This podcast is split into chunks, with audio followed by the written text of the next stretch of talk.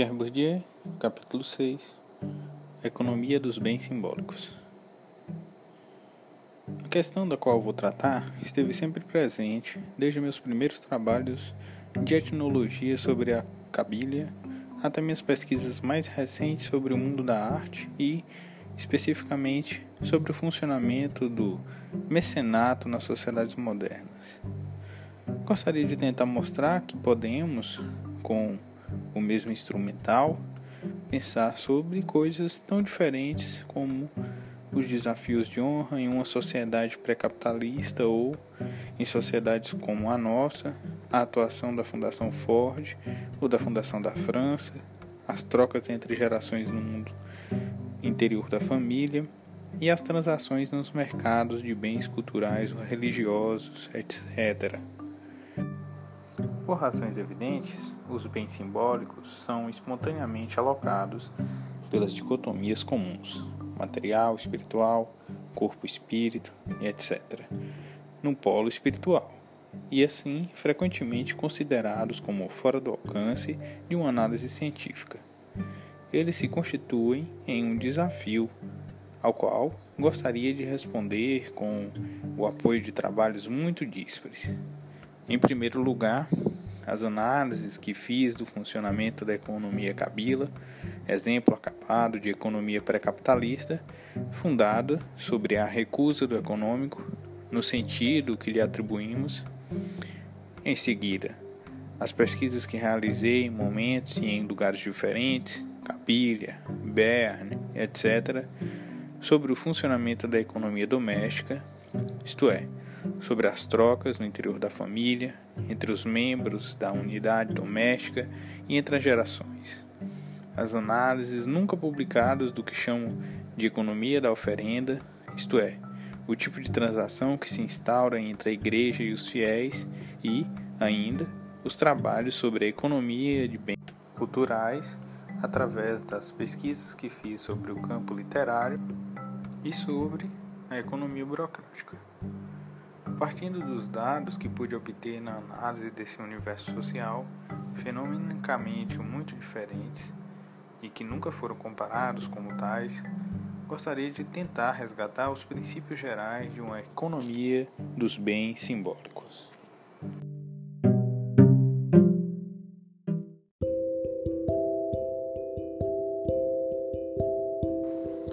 Afirmei há algum tempo em um dos meus primeiros livros, com a intrepidez somada à arrogância e à ignorância da juventude, mas foi talvez por ter ousado que posso fazer o que faço hoje.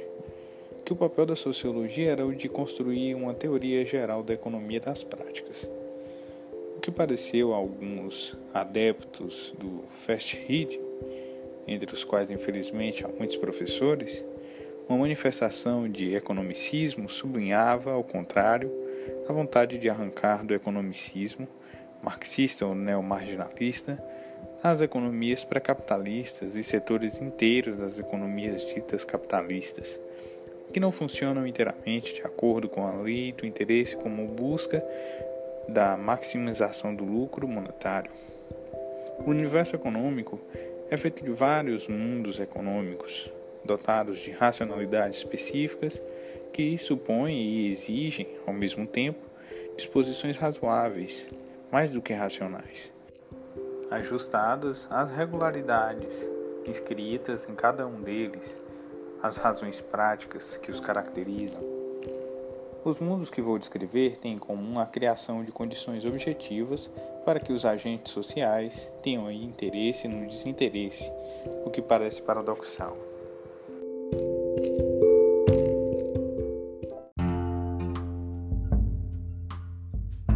Retrospectivamente, percebi que, na minha compreensão da economia Kabila, utilizei-me de maneira mais inconsciente do que consciente do conhecimento prático que tinha. Como todo mundo, todos nós temos em comum um passado no universo da família. Da economia doméstica para entender essa economia que frequentemente contradiz a experiência que possamos ter da economia do cálculo. E, inversamente, tendo compreendido essa economia não econômica, Pude voltar à economia doméstica ou à economia da oferenda, com um sistema de questões que não poderia ter construído, acredito, se tivesse dedicado minha vida à sociologia da família.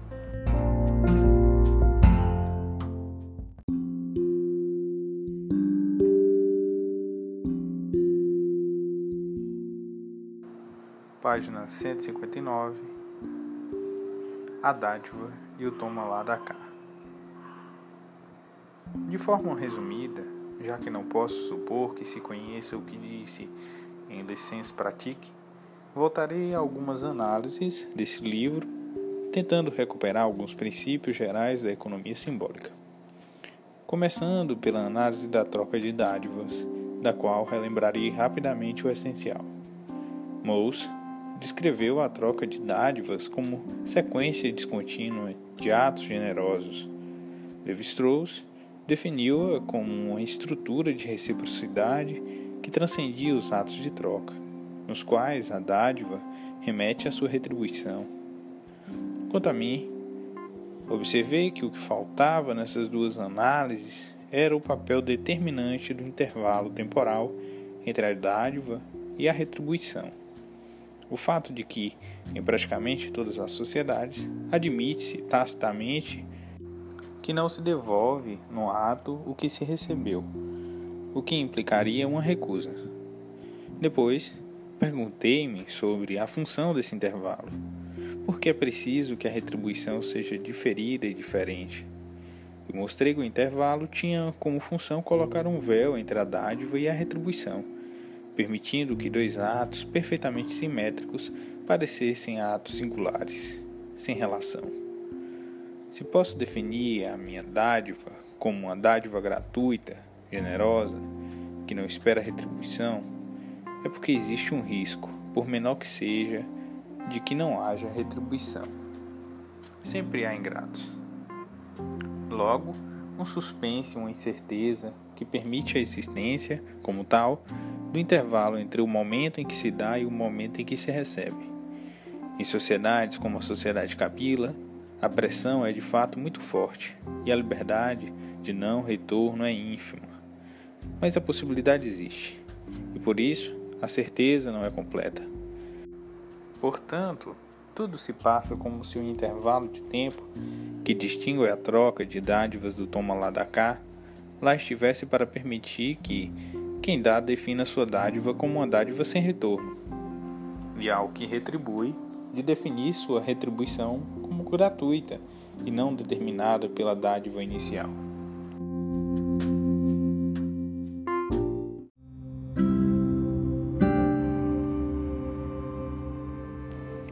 Na realidade, a verdade estrutural que Levi-Strauss desvendou não é ignorada.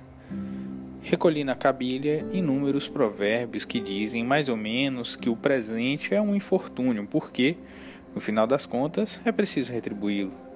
O mesmo acontece com a palavra dada ou desafio. Em todos os casos, o ato inicial é um atentado à liberdade de quem o recebe.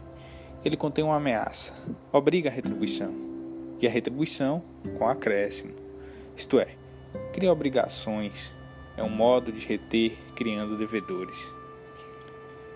Mas essa verdade estrutural é como que recalcada coletivamente. Só podemos compreender a existência do intervalo temporal se tivermos a hipótese de que quem dá e quem recebe colaboram, sem sabê-lo, com o trabalho de dissimulação que visa negar a verdade da troca, o toma lá da cá, que significa a anulação da troca de dádivas. Estamos aqui diante de um problema difícil se a sociologia se atém a uma descrição objetivista, reduz a troca de dádivas ao tomar da cá e deixa de poder mostrar a diferença entre uma troca de dádivas e uma ação de crédito. Assim, o importante na troca de dádivas é que, através do intervalo de tempo interposto, os dois trocadores trabalham sem sabê-lo e sem estarem combinados para mascarar ou recalcar a verdade objetiva do que fazem verdade que o sociólogo desvenda, mas correndo o risco de descrever como cálculo cínico um ato que se quer desinteressado e que é preciso tomar como tal, em sua verdade vivida e que o modelo teórico também deve perceber e do qual deve dar conta.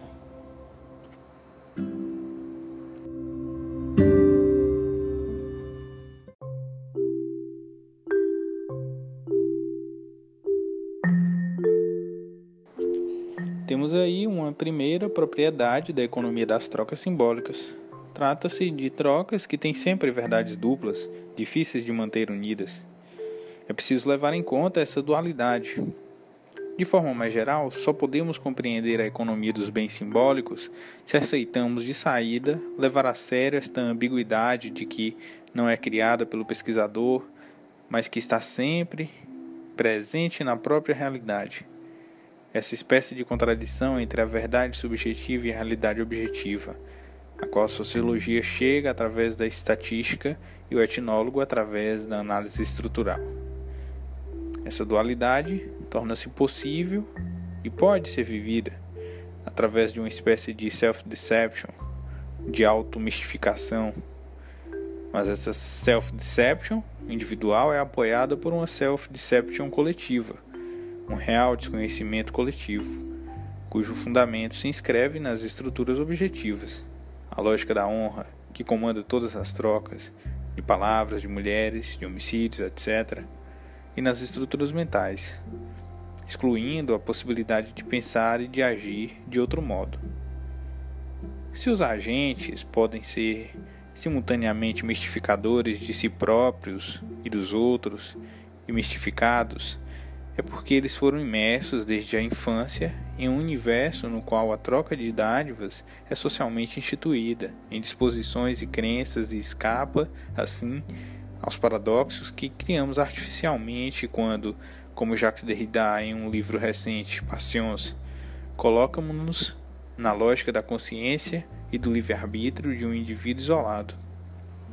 Quando esquecemos que quem dá e quem recebe estão preparados e inclinados por todo um trabalho de socialização, a entrar sem intenção nem cálculo de lucro na troca generosa, cuja lógica se impõe a eles objetivamente, podemos concluir que a dádiva gratuita não existe, o que é impossível, já que só podemos imaginar os dois agentes como calculistas tendo como projeto subjetivo fazer o que fazem objetivamente, de acordo com o modelo Levi-Straussiano, isto é, uma troca que obedece à lógica da reciprocidade.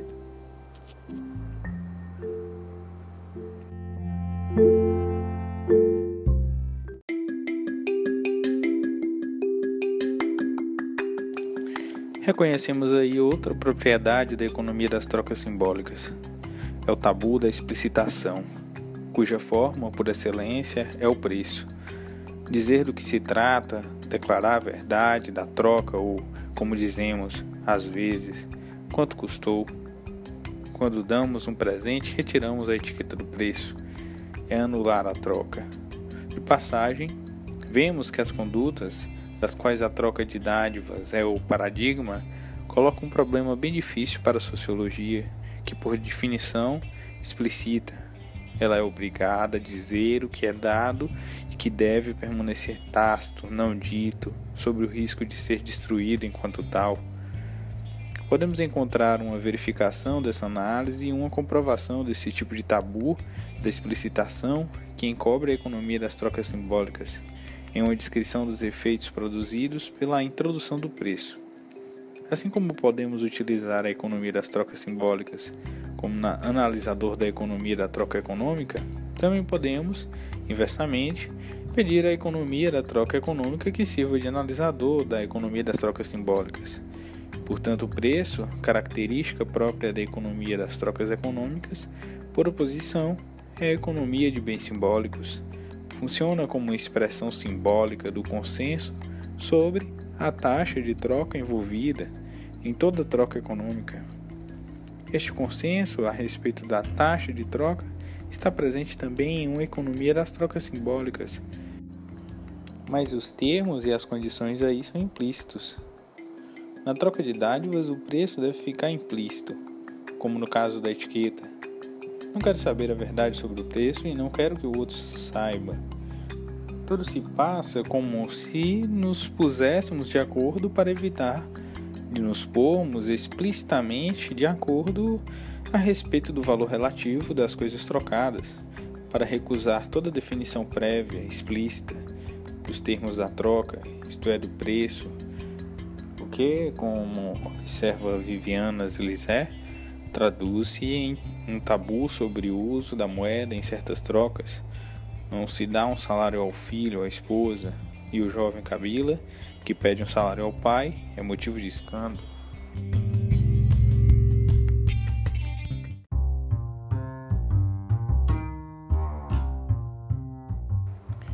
A linguagem que utilizo tem conotações finalistas e pode dar a impressão de que as pessoas fecham os olhos deliberadamente. De fato, seria preciso dizer que tudo ocorre como se. Recusar a lógica do preço é um modo de recusar o cálculo e o calculismo. O fato de que o consenso a respeito da taxa de troca seja explícito sobre a forma de preço é o que torna possível tanto o calculismo quanto a previsibilidade. Sabemos onde estamos, mas é o que também arruína qualquer economia das trocas simbólicas, economia das coisas sem preço, no seu duplo sentido. Falar do preço de coisas sem preço, como às vezes somos obrigados a fazer, pela necessidade de análise, é introduzir uma contradição nesses termos. O silêncio a respeito da verdade da troca é um silêncio compartilhado os economistas que apenas concebem a ação racional, calculada, em nome de uma filosofia finalista e intelectualista da ação, falam de como no lead uma informação é como no lead quando podemos dizer que todos sabem que todos sabem que todos possuem essa informação. Ou como também se diz que se trata de um segredo de polichinelo poderíamos ficar tentados a dizer que a verdade objetiva da troca de dádivas é, em certo sentido, como o knowledge. Sei que sabes que, quando te dou algo, sei que retribuirás e etc. Mas o que é certo é que esse segredo de Polichinela é tabu. Tudo isso deve ficar implícito. Há muitos mecanismos sociais objetivos incorporados em cada agente que fazem com que a própria ideia de divulgar esse segredo, dizendo: basta de representar, deixemos de apresentar trocas recíprocas como se fossem dádivas generosas, isso é hipocrisia e etc. Seja sociologicamente impensável.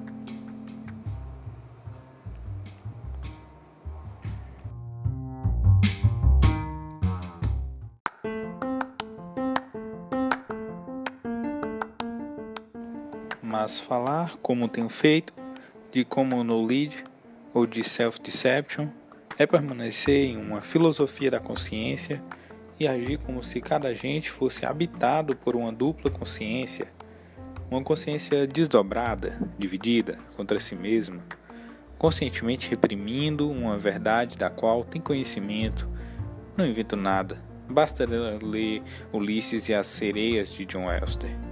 Não podemos dar conta de todas as condutas duplas, sem duplicidade, da economia das trocas simbólicas, a não ser abandonando a teoria da ação como produto de uma consciência intencional, de um projeto explícito, de uma intenção explícita e orientada por um objetivo explicitamente colocado, particularmente aquele que a análise objetiva da troca aponta. A teoria da ação que proponho, com a noção de hábitos, implica em dizer que a maior parte das ações humanas tem por base algo diferente da intenção, isto é, disposições adquiridas que fazem com que a ação possa e deva ser interpretada como orientada em direção a tal ou qual fim, sem que se possa, entretanto, dizer que ela tenha por princípio a busca consciente desse objetivo. É aí que o tudo ocorre como se, e muito importante, o melhor exemplo de disposições é, sem dúvida, o sentido do jogo. O jogador, tendo interiorizado profundamente as regularidades de um jogo, faz o que faz no momento em que é preciso fazê-lo, sem ter a necessidade de colocar explicitamente como finalidade o que deve fazer. Ele não tem necessidade de saber conscientemente o que faz para fazê-lo, e menos ainda de se perguntar explicitamente, a não ser em algumas situações críticas, o que os outros podem fazer em resposta. Como faz crer a visão do jogo de xadrez ou do bridge, que alguns economistas, especialmente quando aderem à teoria dos jogos, atribuem aos agentes.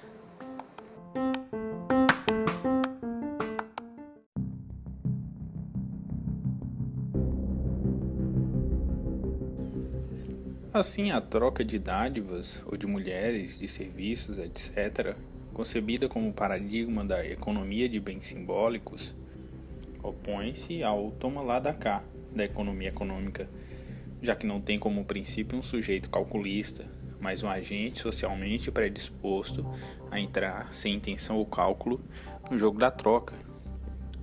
É nesse sentido que ela ignora ou recusa sua verdade objetiva de troca econômica. Outro modo de demonstrá-lo está em que, nessa economia, ou deixamos o interesse econômico em estado implícito, ou, se o enunciamos, é através de eufemismos, isto é, em uma linguagem de recusa. O eufemismo é o que nos permite dizer tudo, dizendo o que não dizemos, o que permite nomear o inomeável, isto é, em uma economia de bens simbólicos, o econômico, no sentido usual do termo, o toma lá da cá. Disse eufemismo, poderia ter dito conformação. O trabalho simbólico consiste em, simultaneamente, colocar-se em forma e exibir as formas. O que o grupo exige é que exibamos as formas, que honremos a humanidade dos outros, atestando a nossa própria, afirmando nosso ponto de honra espiritualista. Não existe sociedade que deixe de honrar aqueles que a honram, aparentando recusar a lei do interesse egoísta. O que exige não é que façamos inteiramente o que é necessário, mas sim que, pelo menos, mostremos sinais de que nos esforçamos por fazê-lo. Não se espera dos agentes sociais que eles se conformem perfeitamente, mas sim que eles ajam em conformidade, que mostrem sinais visíveis de que, se pudessem, respeitariam as regras. É assim que entendo a máxima. A hipocrisia é uma homenagem que o vício presta à virtude. Os eufemismos práticos são uma espécie de homenagem que prestamos à ordem social e aos valores que a ordem social celebra, mesmo sabendo que ela está destinada a ser ridicularizada.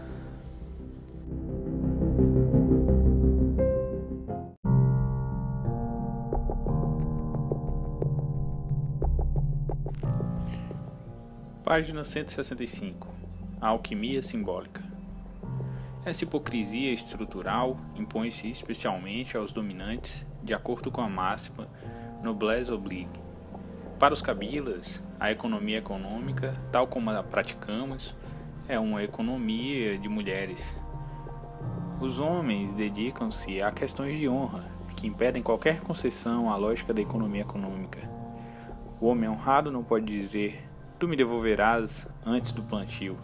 Ele deixa vago o prazo de pagamento e tampouco tu me darás quatro quintas de trigo em troca do boi que vou te emprestar.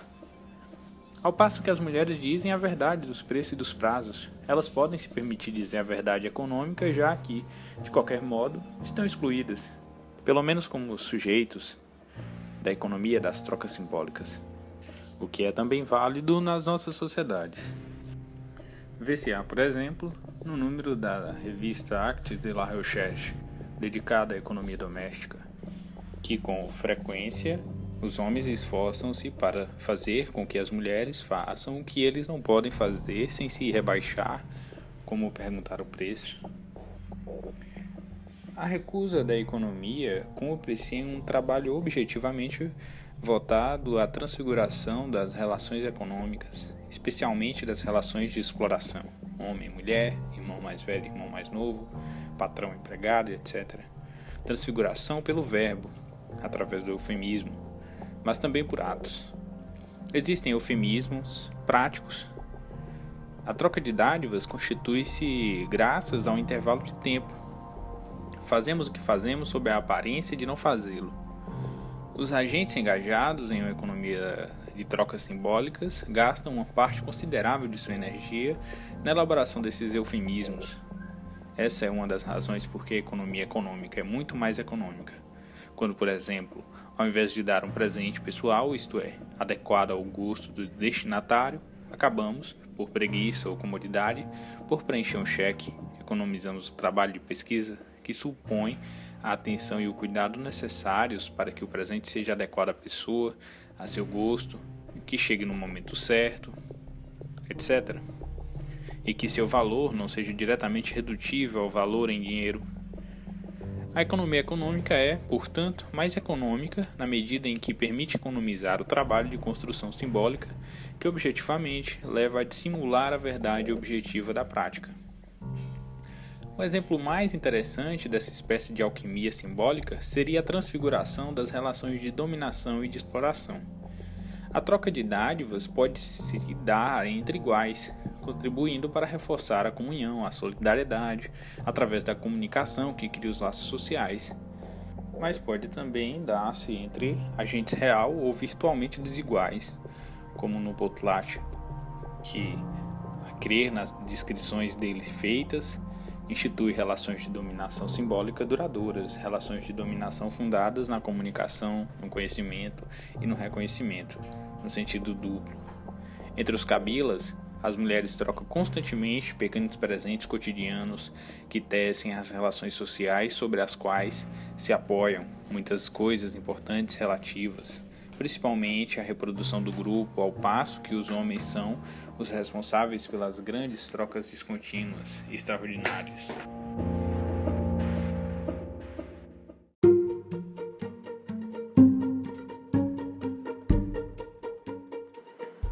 Entre os atos comuns e os atos extraordinários de troca, dos quais o potlatch é o exemplo limite, como ato de dar para além das possibilidades de retribuição, o que coloca aquele que recebe em estado de devedor, de dominado, há apenas uma diferença de grau. Na dádiva mais igualitária, existe a possibilidade do efeito de dominação.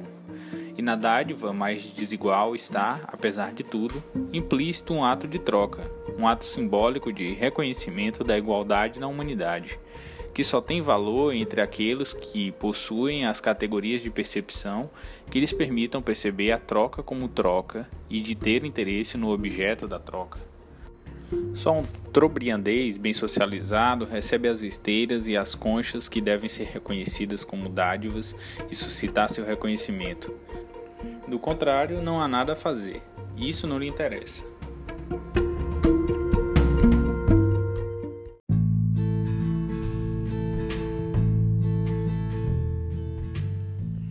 Os atos simbólicos sempre supõem atos de conhecimento e de reconhecimento, atos cognitivos por parte daqueles que são seus destinatários.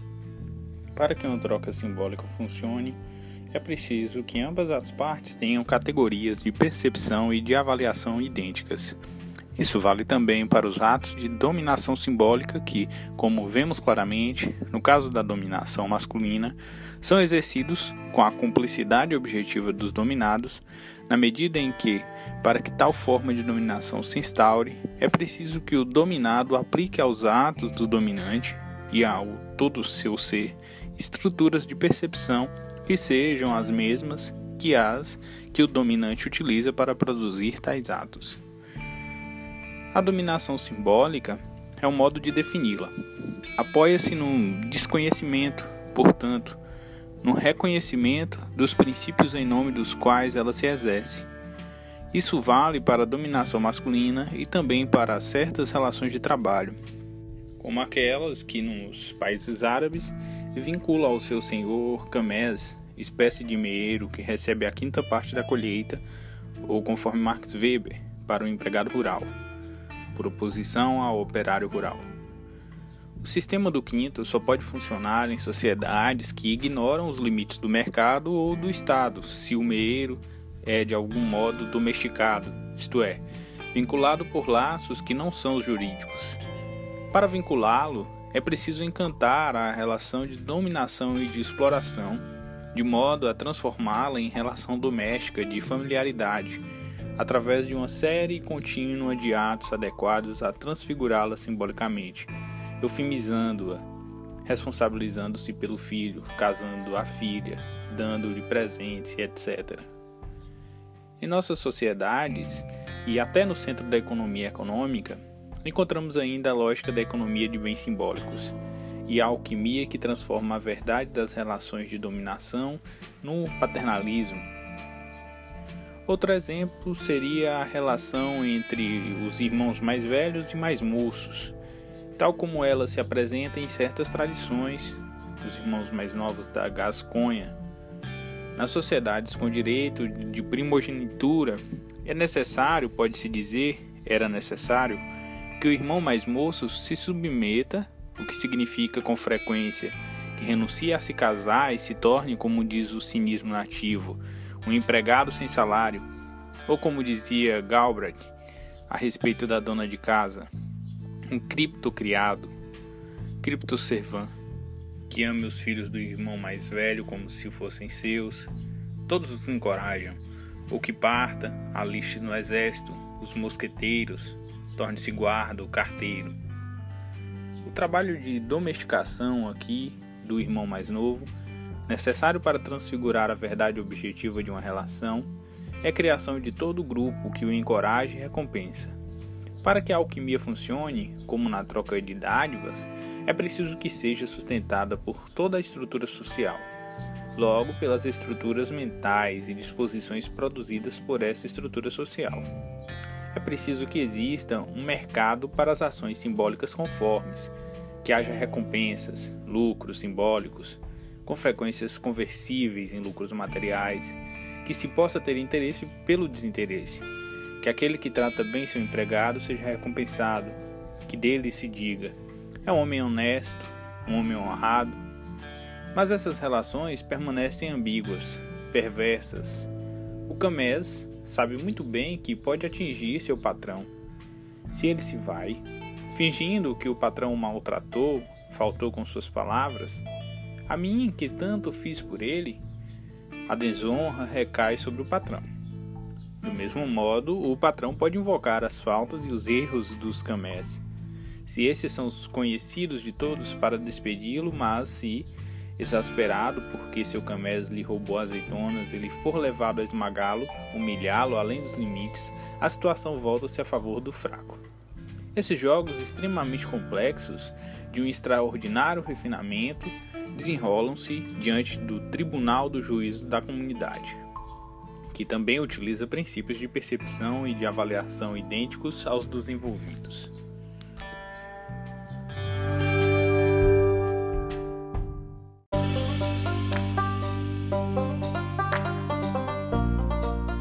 Página 170 O reconhecimento. Um dos efeitos da violência simbólica é a transfiguração das relações de dominação e de submissão em relações afetivas a transformação do poder em carisma ou encanto adequado a suscitar um encantamento efetivo, por exemplo, nas relações entre patrões e secretários.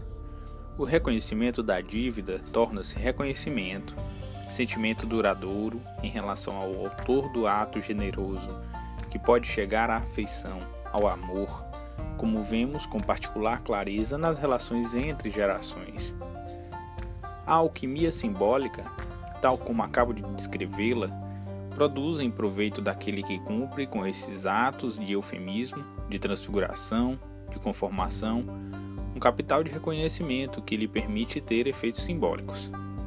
É o que chamo de capital simbólico, atribuindo assim um sentimento rigoroso ao que Max Weber designava pela palavra carisma, conceito puramente descritivo que ele tomava explicitamente no início do capítulo sobre a religião em Wissenschaft e Gesellschaft, como equivalente ao que a escola durkheimiana chamava de mana.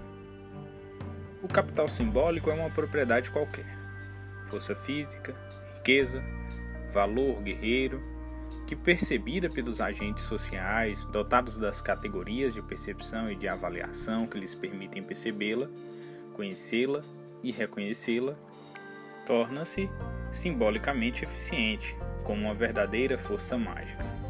Uma propriedade que, por responder às expectativas coletivas socialmente constituídas em relação às crenças, exerce uma espécie de ação à distância, sem contato físico, Damos uma ordem e ela é obedecida. É um ato quase mágico, mas é apenas em aparência uma exceção à lei de conservação da energia social.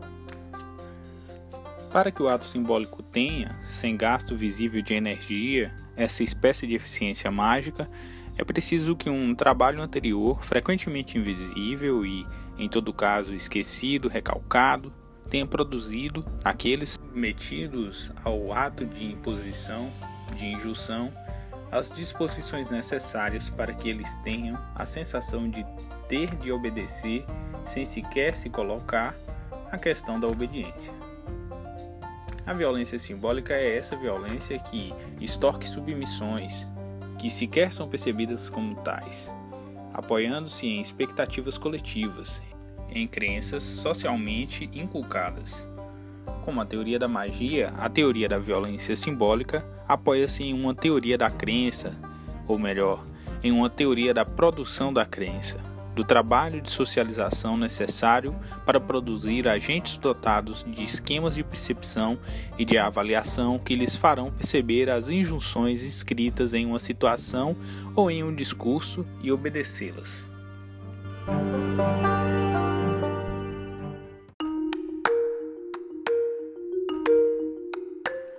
A crença de que falo não é uma crença explícita, colocado explicitamente como tal em relação à possibilidade de uma não crença, mas uma adesão imediata, uma submissão dóxica às injunções do mundo, obtida quando as estruturas mentais daquele a quem se dirige a injunção estão de acordo com as estruturas envolvidas na injunção que lhe é dirigida.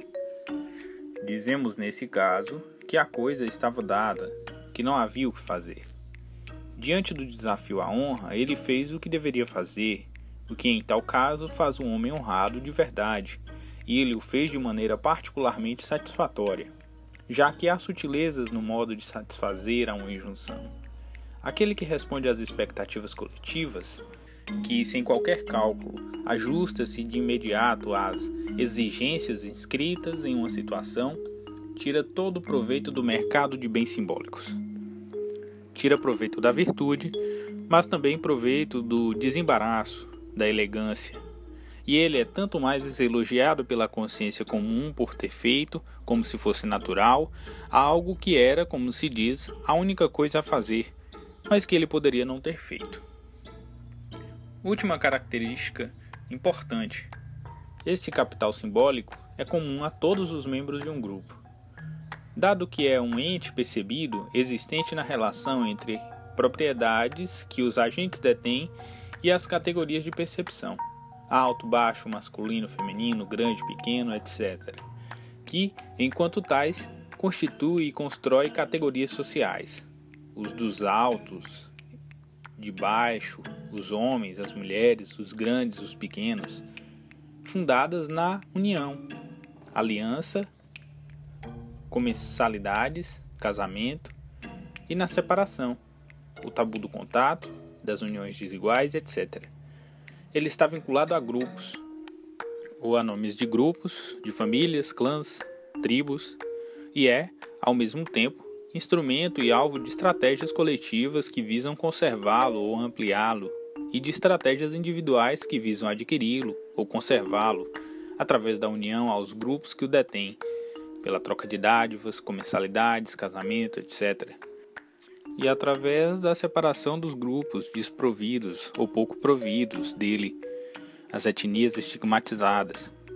Nas sociedades diferenciadas, uma das dimensões do capital simbólico é a identidade étnica que, junto com o nome, a cor da pele, é um percepi, um ente percebido, que funciona como capital simbólico, positivo ou negativo. Dado que as estruturas de percepção e de avaliação são, no essencial, produto da incorporação de estruturas objetivas, a estrutura de distribuição do capital simbólico tende a demonstrar grande estabilidade, e as revoluções simbólicas supõem uma revolução mais ou menos radical dos instrumentos de conhecimento e das categorias de percepção. Assim, a economia pré-capitalista apoia-se fundamentalmente em uma recusa do que nós consideramos como a economia.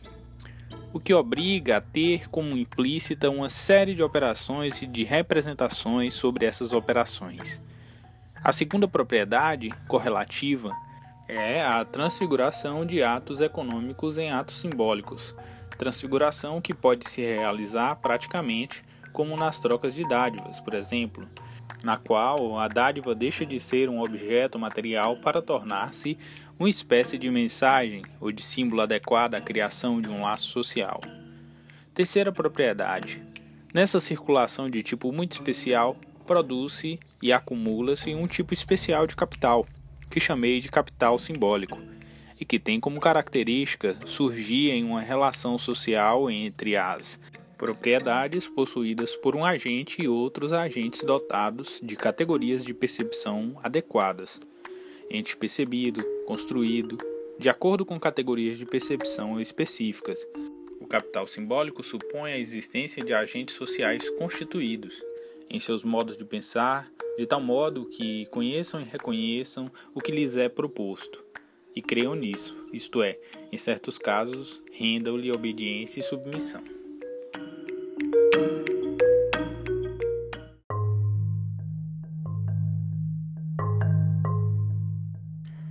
Página 173 O tabu do cálculo. A constituição da economia como economia, progressivamente feita nas sociedades europeias, acompanha a constituição negativa de ilhotas de economia pré-capitalista que se perpetuam no universo da economia constituído como tal. Esse processo corresponde à emergência de um campo, de um espaço de jogo, lugar de um jogo de tipo novo cujo princípio é a lei do interesse material. Instaura-se no centro do mundo social um universo no interior do qual a lei da dádiva retribuída torna-se a regra explícita e afirmada publicamente de maneira quase cínica. Quando se trata de negócios, por exemplo, as leis da família são suspensas. Sendo ou não meu primo, você será tratado por mim como um comprador qualquer, não há preferência, privilégio, exceção, isenção. Para os cabilas, a moral dos negócios do mercado impõe-se a moral da boa-fé, dado boniwa, homem de boa-fé, inocente, honrado. O que impede, por exemplo, que emprestemos dinheiro a juros a alguém da família. O mercado é o lugar do cálculo ou até da astúcia diabólica, de transgressão diabólica do sagrado ao contrário de tudo o que é exigido pela economia de bens simbólicos. Aí, um gato é chamado de gato, o interesse de interesse, o lucro de lucro. Aí acaba o trabalho de eufemização que entre os cabilas impunha-se até no mercado. As relações de mercado estavam elas próprias imersas em Berde, como diz Polanyi. Em relações sociais, não se comercia de qualquer modo e com qualquer um em caso de venda ou de compra, cercamos-nos de fiadores escolhidos entre pessoas conhecidas e reputadas por sua honra. E só progressivamente a lógica do mercado se autonomizou, de certo modo, desprendendo-se de toda essa rede de relações sociais mais ou menos encantadas de dependência. No final desse processo, por um efeito de inversão, a economia doméstica passa a ser a exceção.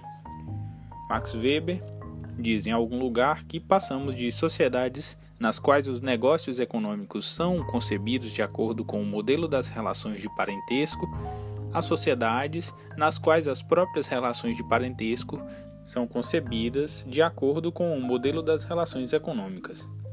O espírito de cálculo, lá reiteradamente recalcado, ainda que a tentação do cálculo nunca estivesse ausente entre os cabilas com malhures afirma-se progressivamente à medida que se desenvolvem as condições favoráveis a seu exercício e a sua afirmação pública. A emergência do campo econômico marca a aparição de um universo no qual os agentes sociais podem confessar a si próprios e confessar publicamente que eles têm interesses e desprender-se do desconhecimento coletivamente mantido no qual podem não apenas fazer negócios, mas confessar que lá estão para fazê-los, isto é, para se comportar de maneira interessada, calcular, obter lucro, acumular, explorar, Com a constituição da economia e a generalização das trocas monetárias e do espírito de cálculo, a economia doméstica deixa de fornecer o modelo de todas as relações econômicas. Ameaçada em sua lógica específica pela economia mercantil, ela tende cada vez mais a afirmar explicitamente sua lógica específica, a do amor. Levando a oposição a seu limite, em benefício da clareza da demonstração, podemos assim opor a lógica das trocas sexuais domésticas, que não tem preço, à lógica das relações sexuais mercantis, que tem um preço de mercado explícito e são sancionadas pelas trocas monetárias. As mulheres domésticas, que não têm utilidade material nem preço, tabu do cálculo e do crédito, são excluídas da circulação mercantil, exclusividade, e objetos e sujeitos de sentimentos. Por oposição, as mulheres ditas venais, as prostitutas, têm um preço de mercado explícito, fundado na moeda e no cálculo, não sendo nem objetos nem sujeitos de sentimento, vendem seu corpo como objeto.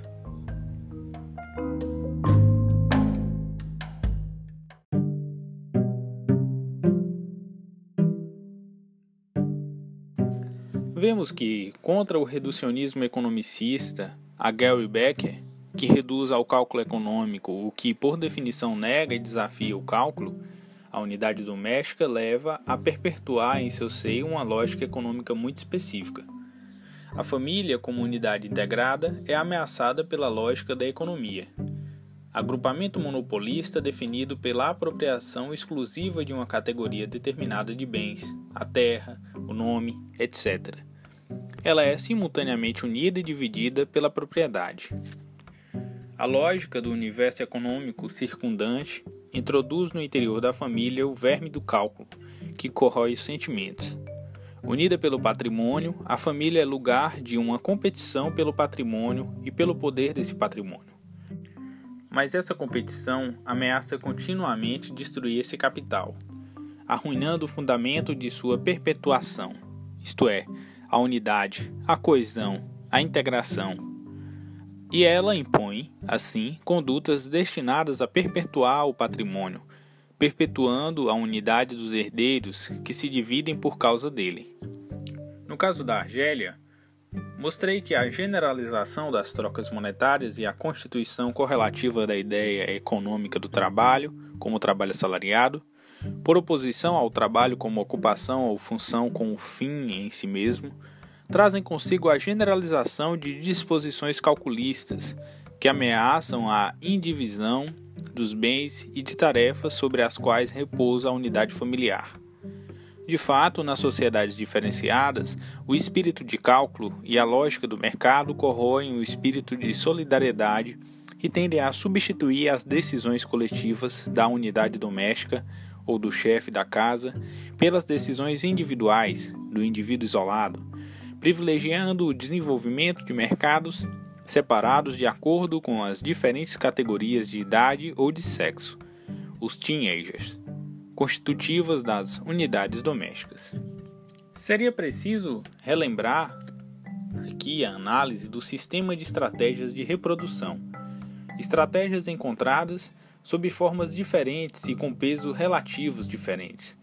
Em todas as sociedades, cujo princípio é essa espécie de conatos de pulsão da família, da casa, para perpetuar-se, perpetuando sua unidade contra os fatores de divisão, especialmente contra os que são inerentes à competição pela propriedade que funda a unidade da família.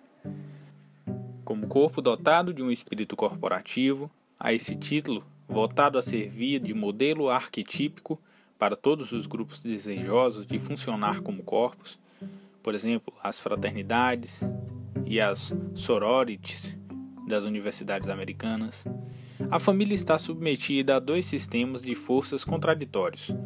Por um lado, as forças da economia que introduzem as tensões, as contradições e os conflitos que evoquei, mas que, em certos contextos, impõem também a manutenção de uma certa coesão, e por outro lado, as forças de coesão parcialmente vinculadas ao fato de a reprodução do capital, sob suas diferentes formas, depender em grande parte da reprodução da unidade familiar. Isto é particularmente verdadeiro em relação ao capital simbólico e ao capital social, que só podem se reproduzir pela reprodução da unidade social elementar que é a família. Na Cabília, inúmeras famílias que romperam com a unidade da propriedade e das tarefas decidiram manter uma fachada indivisa para salvaguardar a honra e o prestígio da família solidária. Assim também nas grandes famílias burguesas das sociedades modernas desenvolvidas e até nas categorias as mais distantes do modo de reprodução familiar existente nas corporações, os agentes econômicos abrem um espaço considerável em suas estratégias e suas práticas econômicas, a reprodução de laços domésticos ampliados, o que é uma das condições de reprodução de seu capital. Os grandes têm grandes famílias Creio que essa é uma lei antropológica geral.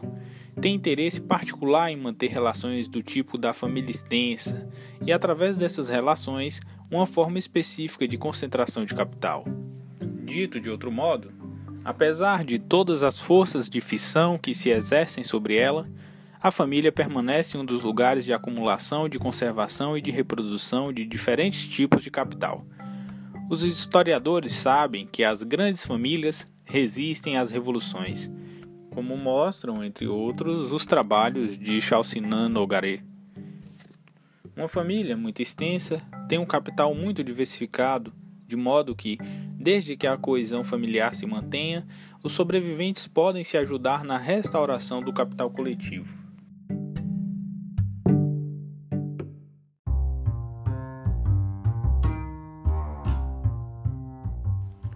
Há, assim, no próprio interior da família, um trabalho de reprodução da unidade doméstica, de sua integração, trabalho encorajado e sustentado por instituições como a igreja. Seria preciso averiguar se o essencial do que chamamos de moral, especialmente a cristã, mas também a laica, não encontra seu fundamento na visão unitária da família. Ou o Estado este contribui para criar ou reforçar essa categoria de construção da realidade, que é a ideia de família. Através de instituições como o registro de família, as alocações familiares e todo o conjunto de ações, simbólicas e materiais, frequentemente acompanhadas de sanções econômicas, cujo efeito é reforçar em cada um de seus membros o interesse pela manutenção da unidade doméstica. Essa ação do Estado não é simples e é preciso ser útil, levar em conta, por exemplo, o antagonismo entre o direito civil, que com frequência trabalha na direção da divisão. O Código Civil causou imensos problemas aos moradores do Berra, que tiveram dificuldades em perpetuar a família fundada no direito da primogenitura, nos limites de um código jurídico que exigia a partilha igualitária tiveram de inventar todo tipo de artimanha para contornar as leis e perpetuar a casa contra as forças de divisão introduzidas pelo direito. E o direito social, que valoriza certos tipos de família, as famílias monoparentais, por exemplo, ou que sanciona como universal, através de sua ajuda, uma visão particular da família, tratada como família natural.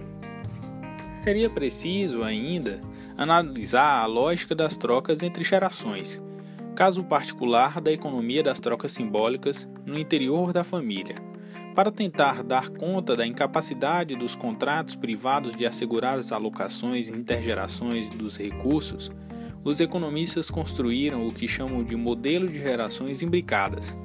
Temos duas categorias de agentes: os jovens e os velhos. Os jovens do período T serão velhos em T mais 1. Os velhos do período T terão desaparecido em T mais um e haverá uma nova geração. Como podem os jovens transferir temporalmente uma parte da riqueza que produziam para utilizá-la na velhice?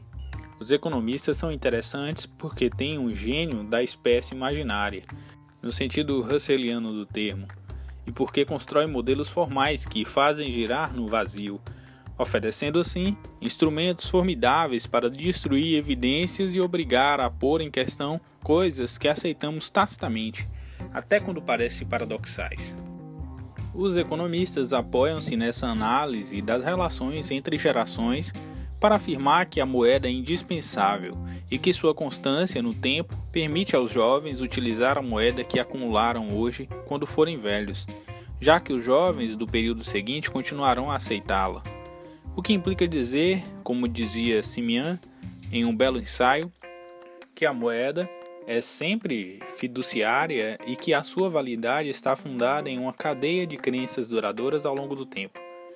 Mas, para que as trocas entre gerações continuem, apesar de tudo, é necessária também a intervenção da lógica da dívida como reconhecimento e a constituição de um sentimento de obrigação ou de gratidão.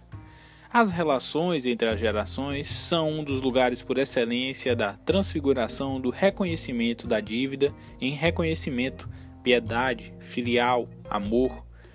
As trocas situam-se sempre na lógica da dádiva e não na do crédito. E os empréstimos entre pais e filhos excluem a antecipação de um interesse e até os prazos de reembolso são vagos.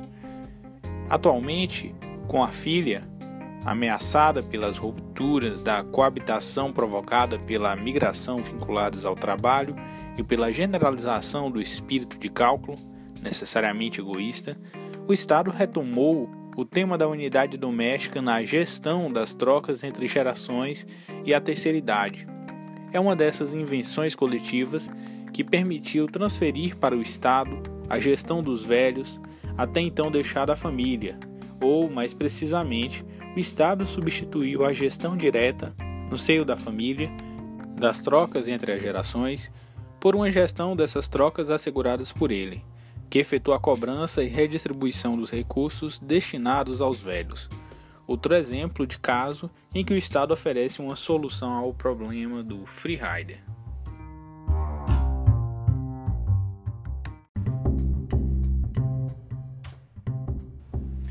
Página 179 O puro e o comercial. Volto à economia dos bens culturais. Reencontramos aí a maioria das características da economia pré-capitalista a começar pela recusa do econômico. A gênese de um campo artístico ou de um campo literário é a emergência progressiva de um mundo econômico às avessas, no qual as sanções positivas do mercado são ou indiferentes ou até negativas. O best-seller não é automaticamente reconhecido como obra legítima e o sucesso comercial até pode ser valorizado negativamente. Inversamente, o artista maldito, que é uma invenção histórica, assim como a própria ideia de artista, ele não existiu sempre. Pode ver em sua maldição contemporânea o sinal de uma vitória futura. Essa visão da arte, que atualmente perde terreno à medida que os campos de produção cultural perdem sua autonomia, foi inventada aos poucos junto com a ideia do artista puro, que não tem outro objetivo senão a arte que é indiferente aos valores do mercado, ao reconhecimento oficial, ao sucesso, à medida que se instituía um mundo social inteiramente específico, no qual o fracasso econômico podia ser associado a uma espécie de sucesso ou, em todo caso, não parecer desde logo com um fracasso irremediável. Um dos problemas dos artistas não reconhecidos e que estão envelhecendo é o de convencer os outros e convencer-se de que seu fracasso é um sucesso e que eles têm uma possibilidade razoável de sucesso, já que existe um universo no qual se reconhece a possibilidade de ter sucesso sem vender livros, sem ser lido, sem ser ensinado e etc. Um mundo às avessas, no qual as sanções negativas podem se tornar sanções positivas, do qual, evidentemente, a verdade dos preços é sistematicamente excluída. Toda linguagem é eufemística. Consequentemente, uma das principais dificuldades que a sociologia encontra refere-se à escolha das palavras. Se dizemos produtor, assumimos um tom reducionista e efetivamente anulamos a especificidade desse espaço de produção, que não é uma produção como as outras. Se dizemos criador, caímos na ideologia da criação, na mística do artista único que por definição escapa à ciência, ideologia tão potente que basta adotá-la para assumir o ar de artista e obter todos os tipos de proveito simbólico. Você escreve em uma revista, eu como criador, detesto sociólogos reducionistas, etc. E você passa por artista ou por filósofo. Essa é uma das razões pelas quais tal revista ou tal jornal reiteradamente denunciam o empirismo sociológico, o sociólogo rei, o território do sociólogo, etc. Essa ideologia profissional extremamente potente está inscrita em uma linguagem que exclui o vocabulário da economia mercantil. O comerciante de quadros, com frequência, intitula-se diretor de galeria. Editor é um eufemismo para comerciante de livros ou comprador da força de trabalho literária. No século XIX, os escritores frequentemente se comparavam a prostitutas. A relação entre o editor de vanguarda e o autor é, de fato, semelhante à relação entre o padre e o sacristão, que descreverei em seguida. O editor diz para o jovem autor com dificuldades no fim do mês: Veja o exemplo de Beckett. Ele nunca tocou em um centavo de seus direitos autorais. O pobre escritor põe-se no seu lugar ele não tem certeza de ser Becht e tem certeza de que, diferentemente de Becht, ele tem a baixeza de perder dinheiro. Aqui também podemos reler a educação sentimental. O Sr. Arnold é um personagem ambíguo como comerciante de arte, metade comerciante, metade artista, e tem com os artistas uma relação meio sentimental, patronal. Essas relações de exploração suave só funcionam se são suaves. São relações de violência simbólica que só podem se instaurar com a cumplicidade daqueles que a sofrem, como as relações domésticas. O dominado colabora com sua própria exploração através de sua afeição e de sua admiração.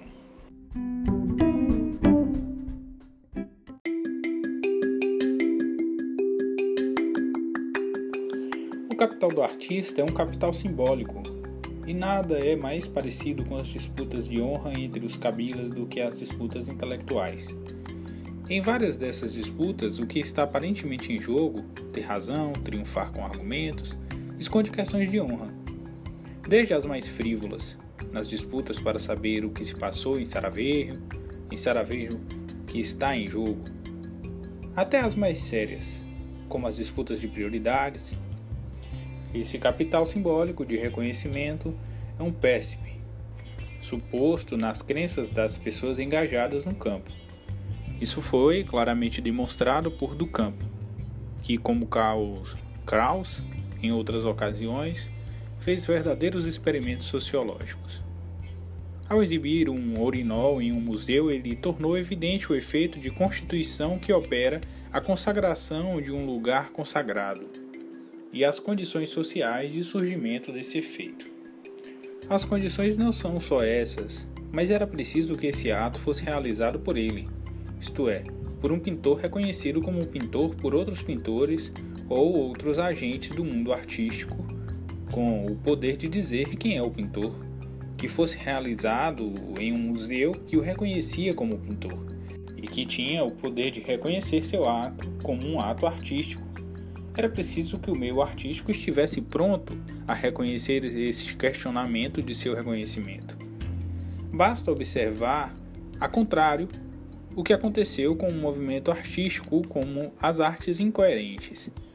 Tratava-se de artistas que, no final do século XIX, fizeram uma série de atos artísticos depois refeitos nos anos 60, especialmente pelos artistas conceituais. Como as expectativas sociais das quais falava Mous não estavam presentes, como os espíritos não estavam preparados, como se diz, eles não foram levados a sérios. Em parte, porque eles mesmos não se levavam a sério e porque, dado o estado do campo, eles não podiam considerar ou apresentar como um ato artístico o que, sem dúvida, consideravam simples brincadeiras de aprendizes. Poderíamos dizer então, retrospectivamente, vejam, eles inventaram tudo, que é falso e verdadeiro. Eis porque é preciso tratar com uma prudência as questões de precursores e precedentes. As condições sociais para que esses artistas parecessem e aparentassem fazer o que pareciam estar fazendo a nossos olhos ainda não estavam dadas. Portanto, eles não faziam. O que quer dizer que, para que do pudesse bancar do era preciso que o campo estivesse constituído de modo a que se pudesse bancar do campo. Seria preciso ainda tornar a dizer a respeito do capital simbólico do escritor do artista, a respeito do fetichismo do nome do autor e do efeito mágico da assinatura. Tudo o que foi dito a respeito do capital simbólico, tal como ele funciona em outros universos. Como percebe, ele se apoia na crença, isto é, nas categorias de percepção e de avaliação vigentes no campo. Ao dissociar o sucesso mundano e a consagração específica, e ao assegurar lucros específicos ao desinteresse daqueles que se dobram às suas regras, o campo artístico ou científico cria as condições de constituição ou de emergência de um genuíno interesse pelo desinteresse, equivalente ao interesse pela generosidade, nas sociedades onde a honra é um valor importante. No mundo artístico, como no mundo econômico, as avessas, as loucuras mais antieconômicas são, de certo modo, racionais já que o desinteresse é aí reconhecido e recompensado.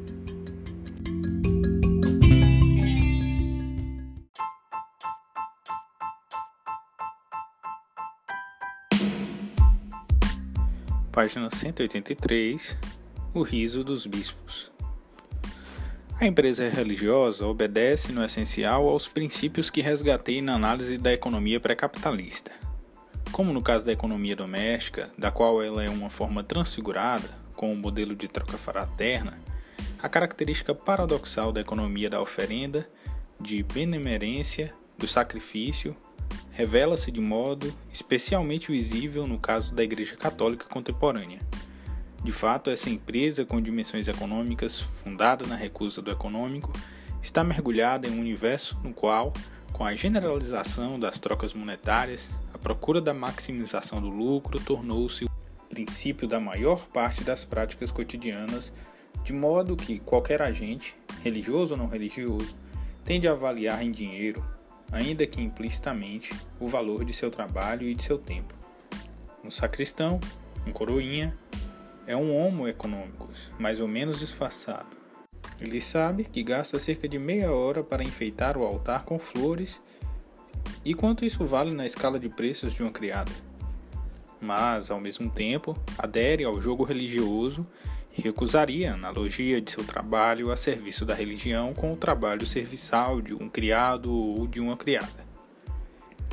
Essa espécie de dupla consciência, sem dúvida comum a todos os agentes sociais que participam, ao mesmo tempo, de um universo econômico e de tal ao qual, sub-universo antieconômico, podemos lembrar os militantes e todos os generosos, é o fundamento de uma grande lucidez parcial que se manifesta sobretudo em situações de crise entre as pessoas em situações equívocas, portanto em ruptura com as evidências mais grosseiras da doxa. A revista Traud Union, lançada por agentes não religiosos da Igreja, quando fundaram uma espécie de sindicato para tentar obter o reconhecimento material dos serviços religiosos que oferecem, é um notável instrumento de análise. No entanto, resgatar brutalmente a verdade econômica de uma conduta, dizer que a mulher que aluga cadeiras na igreja é uma criada sem salário, é fazer uma desmistificação necessária, mas mistificadora. A objetivação torna aparente que a igreja é também uma empresa econômica mas arrisca levar a esquecer que se trata de uma empresa econômica que só pode funcionar como funciona porque não é verdadeiramente uma empresa, porque se nega como empresa. Do mesmo modo que a família só pode funcionar porque nega obediência à definição que dela dá o economicismo do tipo do de Gary Becker. Encontramos aqui o problema já abordado colocado pela explicitação da verdade de instituições ou de campos, cuja verdade é recusar a explicitação de sua verdade. De maneira mais simples, a explicitação leva a uma alteração destruidora quando toda a lógica do universo explicitado se apoia no tabu da explicitação. Assim, fiquei surpreendido pelo fato de que, cada vez que os bispos adotavam a respeito da economia da igreja a linguagem da objetivação, falando, por exemplo, ao descrever a pastoral, do fenômeno da oferta e da procura, eles riam. Um exemplo Não somos sociedades hum, exatamente como as outras. Não produzimos nada. Não vendemos nada. Não é mesmo? Chancelaria da Diocese de Paris.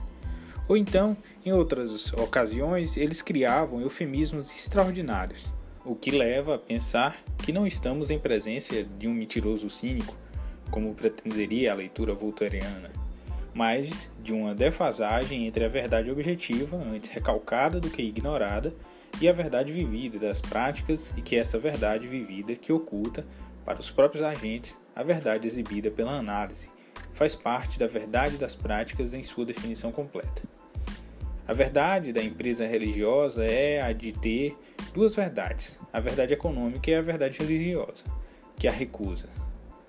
Logo, para descrever cada prática, como entre os cabilas, seria preciso utilizar duas palavras sobrepostas, como em um acorde musical: apostolado, marketing, fiéis, clientela, serviço sagrado, trabalho assalariado, etc. O discurso religioso que acompanha a prática é parte integrante da economia das práticas, como economia de bens simbólicos.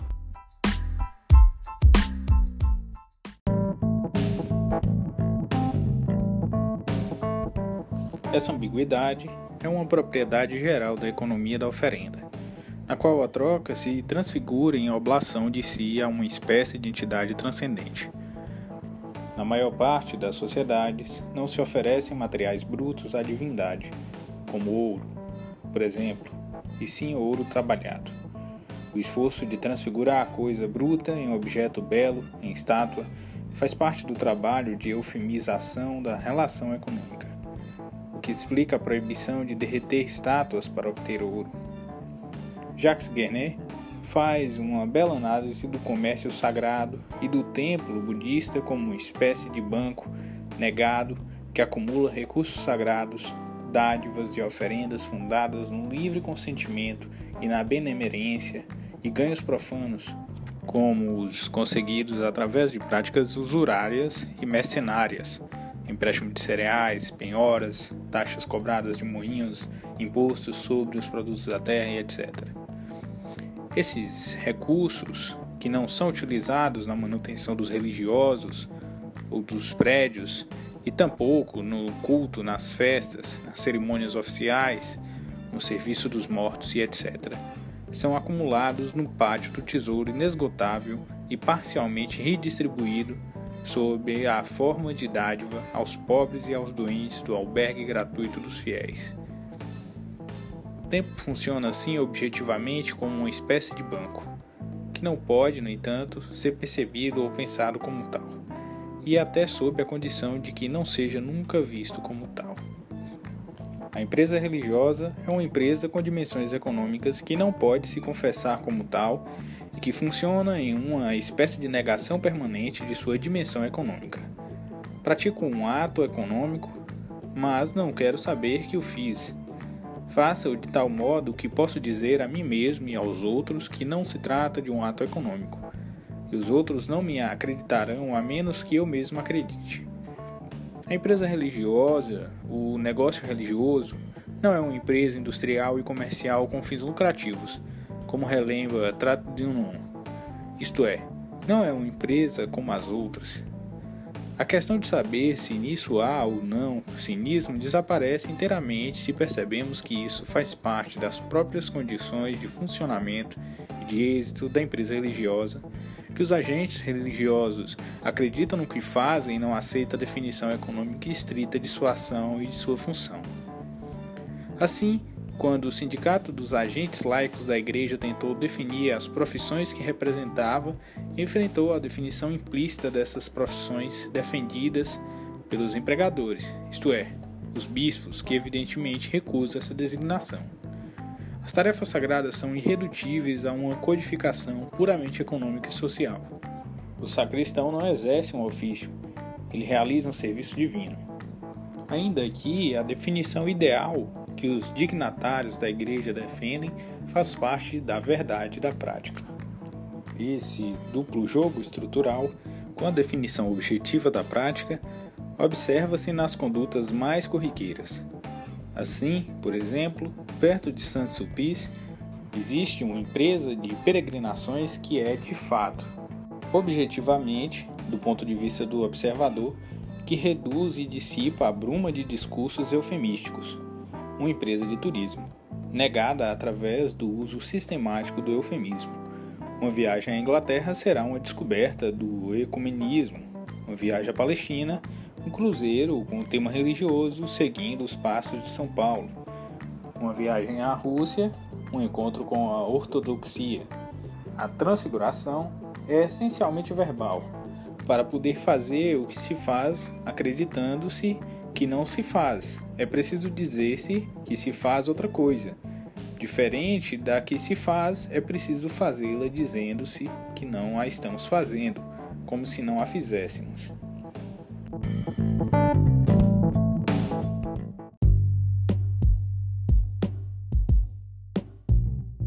Outro exemplo: os canteiros do Cardeal empresa encarregada da construção dos prédios religiosos franceses, gerida por um clérigo, ela emprega grande número de agentes beneméritos, politécnicos aposentados, professores de direito e etc., que oferecem seu tempo gratuitamente e um reduzido número de assalariados que se encarregam dos trabalhos miúdos, como de secretaria ou contabilidade, e que também são católicos, recrutados através da cooptação mas de quem não se exige explicitamente que o sejam. A chancelaria, que é o Ministério das Finanças do Episcopado, comportava, no momento da pesquisa, cerca de 60 beneméritos, sobretudo aposentados. Essa estrutura, um pequeno número de clérigos apoiados por um pequeno número de assalariados, rodeados por um grande número de beneméritos, é típica da empresa católica ela é encontrada em todas elas, na imprensa com acento religioso, nas editoras e etc. Além da benemerência, dádiva gratuita de trabalho de serviços, encontramos aí outra propriedade central da empresa católica. Ela é sempre concebida como uma grande família. Há um clérigo, às vezes dois, cuja cultura específica, ligada a toda uma história, coletiva e individual, consiste em saber gerir tanto um vocabulário, uma linguagem, como relações sociais, que é preciso sempre tornar eufêmicas. Assim, o que torna católico um estabelecimento escolar, mesmo quando ele não tenha um crucifixo na parede, é que há um maestro que incorporou profundamente essa espécie de disposição católica, uma linguagem e um modo muito especial de gerir as relações entre as pessoas. Na empresa religiosa, as relações de produção funcionam de acordo com o modelo das relações familiares. Tratar os outros como irmãos é colocar entre parênteses a dimensão econômica da relação. As instituições religiosas trabalham permanentemente, tanto prática como simbolicamente, para eufemizar as relações sociais, aí incluídas as relações de exploração, como na família, transfigurando-as em relações de parentesco espiritual ou de troca religiosa, através da lógica da benemerência.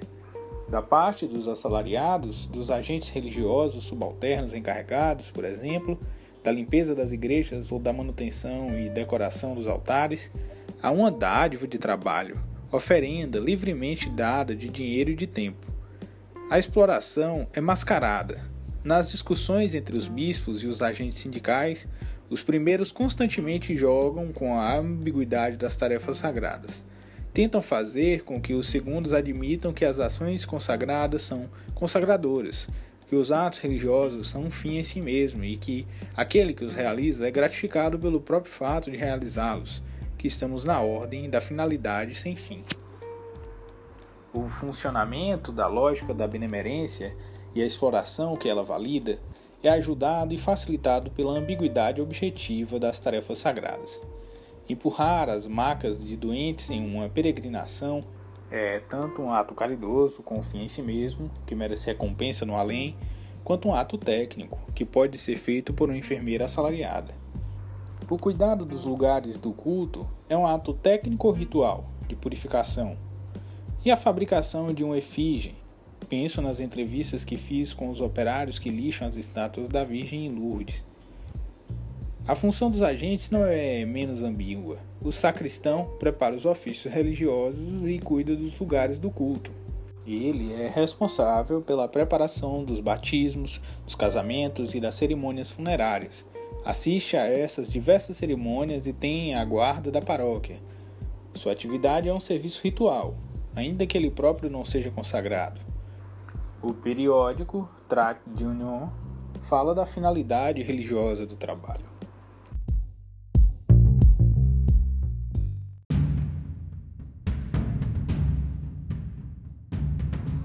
Quando o pessoal laico, realizando funções profanas como as de telefonista, secretária ou contabilista, formula reivindicações, esbarra com a tendência dos clérigos de considerar as tarefas que ele executa como um privilégio, um dever sagrado. A benemerência é, sobretudo, coisa de mulheres para quem, pelo menos em certas categorias, o equivalente do trabalho e seu valor em dinheiro não está claramente estabelecido e o corpo sacerdotal masculino apoia-se nas formas estabelecidas de divisão do trabalho entre os sexos para exigir e aceitar serviços gratuitos. Quando os sacristãos relembram que seu trabalho tem uma finalidade religiosa, mas que isso não significa que esse trabalho não mereça salário, os bispos respondem que o salário é uma palavra que não tem curso neste universo. Do mesmo modo, há um entrevistador que lhe pergunta de modo um tanto desajeitado. As gafes podem ser muito reveladoras ao romperem com as aparências. Se, para Monsieur Untel, é uma promoção e para AIDS. Um membro importante do secretariado do episcopado responde: Sim, certamente é um pouco surpreendente. É como X, que passou de auxiliar em Nancy para já é uma diocese grande a bispo de Cambrai. Dito assim, é certamente verdade, mas não gostamos do termo promoção digamos antes, reconhecimento. Outro exemplo de esclarecimento sacerdotal a respeito do salário. Em primeiro lugar, o padre não recebe salário, essa é a primeira coisa. Creio que é importante já que quem diz salário diz assalariado e o padre não é um assalariado. Entre o padre e o bispo existe um contrato, se você quiser, mas um contrato sui generis, um contrato de fato especial, que não é um contrato de prestação de serviço de empregador com empregado, mas aqui não se pode dizer que ele tem um salário. Os padres não são assalariados, não podemos chamar de honorários, mas podemos falar de cuidado, se você quiser, isto é, de responsabilidade do bispo. Qual é o contrato que existe entre o padre e o bispo? O padre se comprometeu a servir a igreja por toda a vida e, em troca, o bispo se compromete a prover suas necessidades. Podemos falar de cuidado se você quiser, no sentido amplo, mas eu diria entre aspas. Mas não de salário. Não de salário.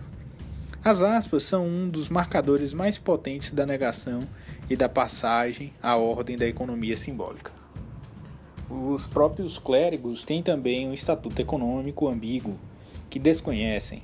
Eles são pobres, mas de uma pobreza aparente. Eles recebem todo tipo de dádivas e eletivas, seus recursos vêm sob a forma de oferendas, de dádivas, eles estão na dependência de sua clientela. Essa estrutura convém a hábitos duplos, dotados de talento de eufemismo, de tornar ambíguas as práticas e os discursos do sentido duplo sem jogo duplo. O diretor da região parisiense para as peregrinações fala de animação espiritual a respeito de Lourdes. Quando fala de clientela, ele ri como se fosse um nome feio. A linguagem religiosa funciona permanentemente como instrumento de eufemização. Basta deixá-la funcionar, basta deixar que funcionem os automatismos inscritos nos hábitos religiosos, de que ela é uma dimensão essencial. Essa duplicidade estrutural que leva a estratégias de duplo efeito, permitindo acumular o ganho religioso e o ganho econômico e de linguagem dúplice. Poderia ser uma das invariantes do personagem do representante, padre, delegado, homem político, de uma igreja ou de um partido. Tratamos assim de empresas escolares, médicas, caritativas, etc., que, funcionando segundo a lógica da benemerência e da oferenda, levam uma considerável vantagem na competição econômica. Entre essas vantagens, o efeito de rotulação, o adjetivo cristão, possui o valor de uma garantia de moral quase doméstica. Mas essas empresas objetivamente econômicas só podem beneficiar-se dessas vantagens desde que sejam continuamente reproduzidas as condições de desconhecimento de sua dimensão econômica. Isto é, enquanto os agentes continuem a crer e a fazer crer que suas ações não têm nenhuma incidência econômica.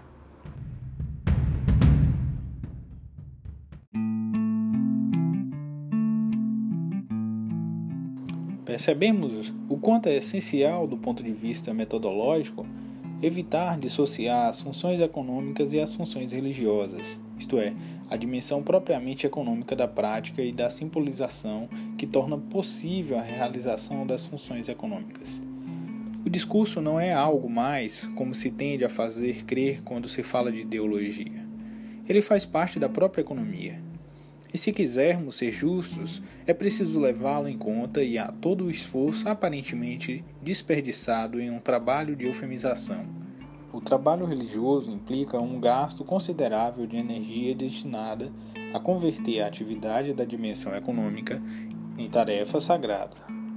É preciso aceitar a perda de tempo, o esforço, até o sofrimento para crer e fazer crer que se faz uma coisa diferente daquela que se faz. Há desperdício, mas a lei da conservação de energia permanece válida, porque o que se perde é recuperado em outro lugar. O que é válido no nível dos leigos é válido no enésimo grau no nível dos clérigos, que sempre estão na lógica da self-deception. Mas falar em self-deception pode levar a crer que cada agente é o único responsável por sua mentira a si mesmo.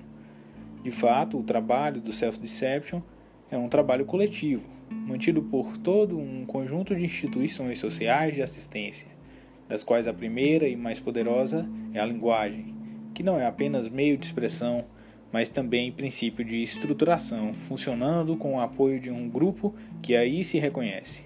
A má-fé coletiva está inscrita na objetividade da linguagem, especialmente nos eufemismos, nas fórmulas rituais, nos termos de chamamento, pai, irmã, etc., e de referência, da liturgia, da tecnologia social da gestão católica das trocas e das relações sociais, por exemplo, todas as tradições organizacionais, e também nos corpos, nos hábitos, nas maneiras de ser, de falar e etc. Ela é reforçada permanentemente pela lógica da economia dos bens simbólicos, que encoraja a recompensa essa duplicidade estrutural. Por exemplo, a lógica da relação fraterna está inscrita em disposições socialmente instituídas, mas também na tradição, nos lugares.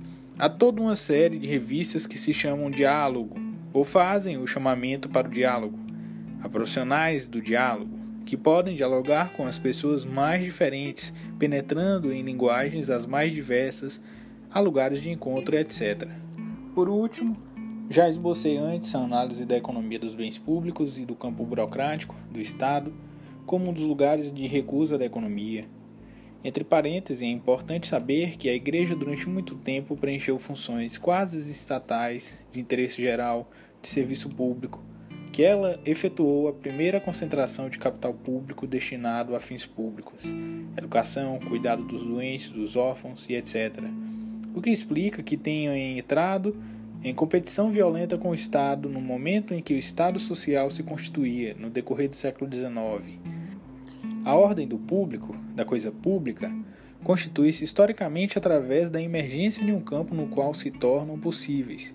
São encorajados, conhecidos, reconhecidos e recompensados os atos de interesse geral de serviço público. Permanece o fato de que o campo burocrático nunca teve êxito em obter de seus agentes um devotamento tão completo como que obtém a família ou até a igreja, e que o serviço dos interesses do Estado sempre compete com o serviço dos interesses pessoais ou familiares. O direito público deve relembrar que a administração não dá presentes. E de fato, uma ação administrativa que beneficie de modo individualizado uma pessoa privada é suspeita, ou seja, ilícita.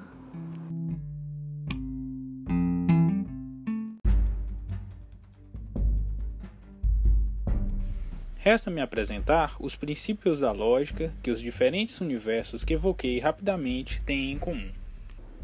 A economia dos bens simbólicos apoia-se no recalque ou na censura do interesse econômico, no sentido restrito do termo.